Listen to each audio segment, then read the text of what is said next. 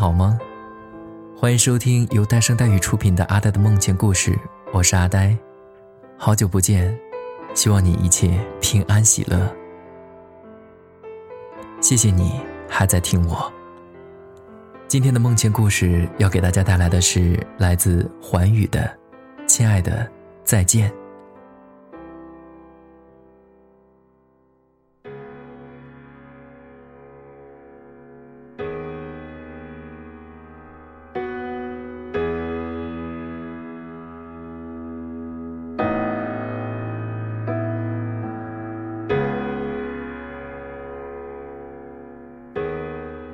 二零零四年的冬天，我下定决心要离开这里。我在酒吧一处昏暗的灯影下，唱了我离开前的最后一首歌，《亲爱的再见》。那晚我喝了很多酒，跟老板讨要了两百块的工钱，然后摔碎了吉他。今晚的月光很美。我在十平米的出租屋里，平淡的跟文琪提出分手。从毕业那天算起，文琪跟着我流浪了三年。我曾吹嘘着要在结婚那天送她最美的钻戒，要带她去环游世界，要让她过上最好的生活。可是现在，我连房租都在拖欠。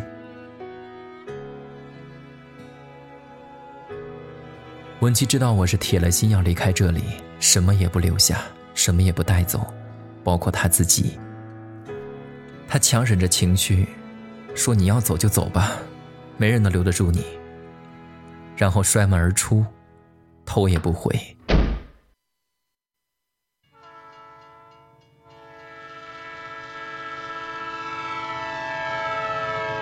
当天深夜，我坐上了南下的列车，从此。我们再没相见。二十六年来，我从没有坐过这么久的火车，也从没有这么强烈的想念一个人。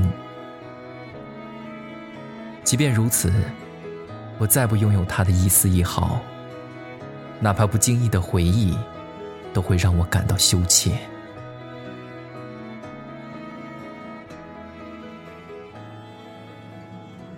车厢里塞满了拥挤的旅客和大大小小的行李。我在列车的一个角落里蹲着，听着车轮和车轨的摩擦声，在油热的空气里昏昏沉沉。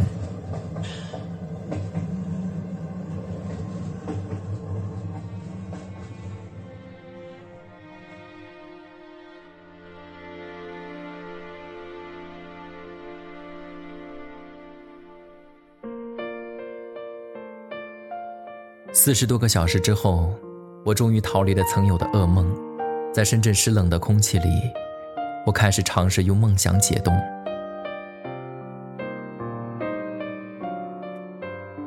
来到这里的头一晚，我在郊区一处简陋的旅馆里住下。一个不停嗑瓜子的女人收了我十五块钱的房费，然后扔给了我一把锈迹乌黑的钥匙。发霉的墙角。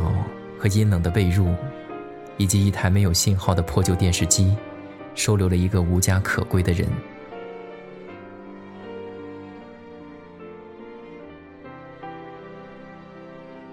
第二个礼拜，我通过报纸，在一家连锁电器行找到了一份销售员的工作。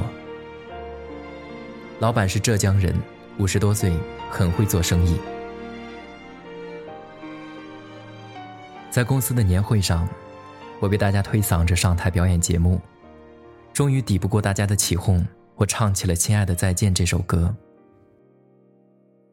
年会散场后，一个年轻人向我走来，他说：“你的歌很感人，有机会我们可以一起切磋，希望下次能够再见到你。”后来我得知，他叫赵辉东，是老板的儿子，在日本念研究生，只有假期才会回国。他平时喜爱音乐，常常自己作词作曲。这次被老板叫来参加公司年会，便与我相识。赵辉东不会开车，便跟老板请示，让我在他回国期间做他的专职司机。老板看我老实，便慷慨地答应了，并嘱咐我监督他的行为。从此，不论辉东去哪里，我都负责开车接送。时间久了，我与辉东彼此无话不说，两人关系也越来越好。辉东性情爽直，为人真诚，加上富裕的背景，身边有着很多朋友。他在朋友面前把我当兄弟，带我出入各种场所，让我接触到了各种各样的人。一次聚餐，我认识了辉东在日本的同学陈伟，他和我是老乡，都是云南人。陈伟在日本已经将近十年，边留学边做贸易，几年下来，积攒了不少资金和人脉。在陈伟三番五次的劝说之下，辉东决定和他一起开一家贸易公司。我也跟着辉东做起了贸易。这是二零零七年，是我来深圳的第三个年头。我跟着程伟和辉东开始了一场全新的征程。程伟是个生意精，对市场趋势非常敏感，他的决策让公司有了一个很好的开端。辉东发挥了他人际交流方面的特长，凡是与我们合作的客户，都会对辉东的处事哲学刮目相看。我则是负责公司大大小小的差事，虽不能为他们分忧解惑，但也可以为他们做一些力所能及的事情。二零零九年，对日贸易市场竞争日渐激烈，老资格的龙头企业蚕食并吞并了一系列小型贸易公司。这一年是公司最困难的时候，为了不被驱逐出市场。成为果决地终止了多方贸易合作，大力回笼资金，重拳投资对日服装贸易。为此，辉东一面各处融资，一面投身酒池，游刃有余地对付各界经济大佬，拼死一搏，稳住了公司的金融局面。公司的内部具体运行工作由我把控，不知经过了多少个彻夜奋战的夜晚，只为了能够增加一分能赢的可能。将近一年的齐心协力。才使得公司免遭一劫。起死回生之后，大家如释负重，纷纷相拥而醉。二零一一年，经过多年的积累和发展，公司已经走上了正轨，并且在同业中获得了美誉。时日长久，在这样的氛围中耳濡目染，我没有辜负命运的赐予，从最初的跟班学徒。成为了今天的销售经理。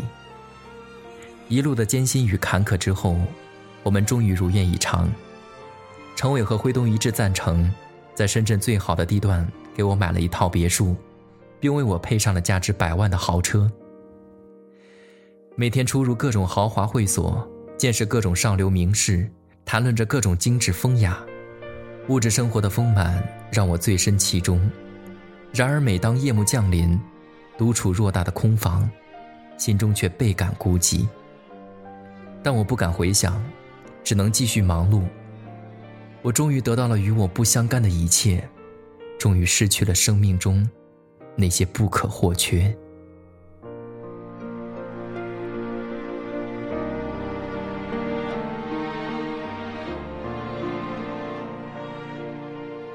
二零一二年初，辉东应邀参加广州举办的商会。那天我与客户有约，便另行安排了一位司机接送辉东。然而却在广深高速公路上发生了交通意外，辉东与司机不幸遇难。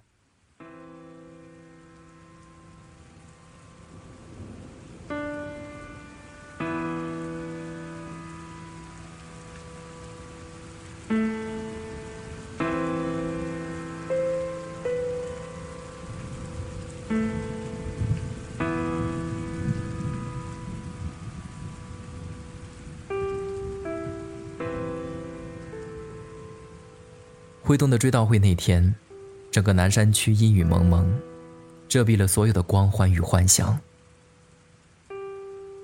我想起辉东曾经对我说的话：“人生很短，纵然你身家显赫，纵然你挥之千金，又奈何你命运中错过的人？”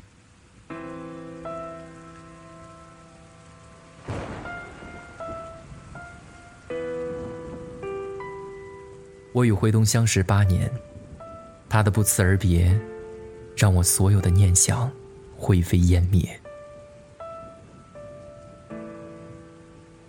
二零一三年春节前夕，我跟大伟说，我愿意把所有的资产留给公司，我净身出户。大伟跟我喝了好多酒，他说，辉东的死是命运给我们每个人的致命一击，但是我们活着的人。还要继续生活。最终，我还是谢绝了陈伟的挽留。我说：“我只是商海之客，现在我要回家了。”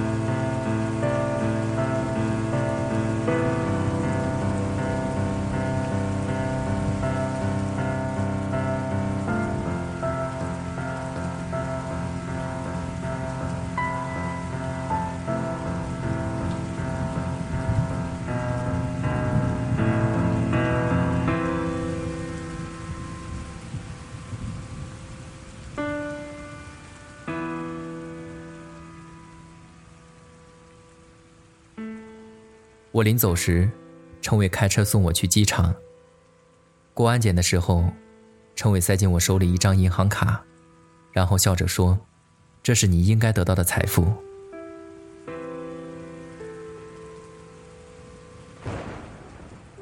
一个一个拉我们进来，又一个一个送我们离开，饱尝相聚和离别的滋味，却依然坚定的站在原地的那个人，就是陈伟。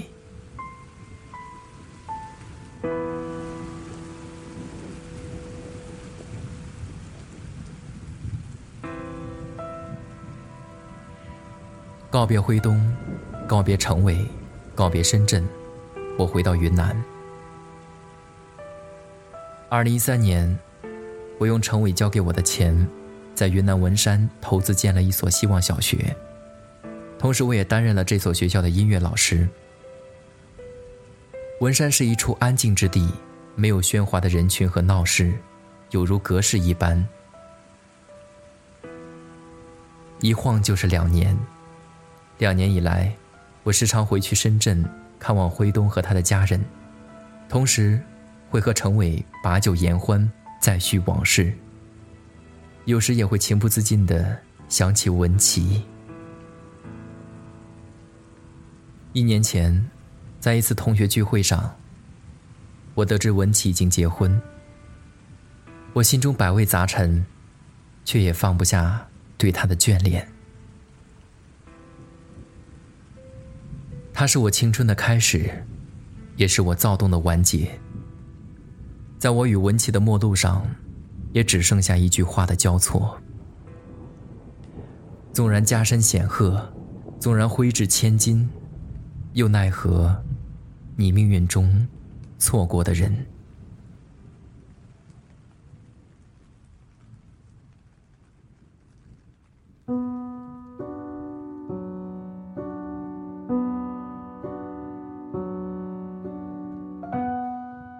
好了，今天的故事讲完了，非常感谢环宇的这篇《亲爱的再见》。读完这篇故事，我想起一句话，说：“我们在不停的路过，路过别人的生活，也路过自己的生活。人生很短，一定要好好珍惜当下，珍惜身边的人。”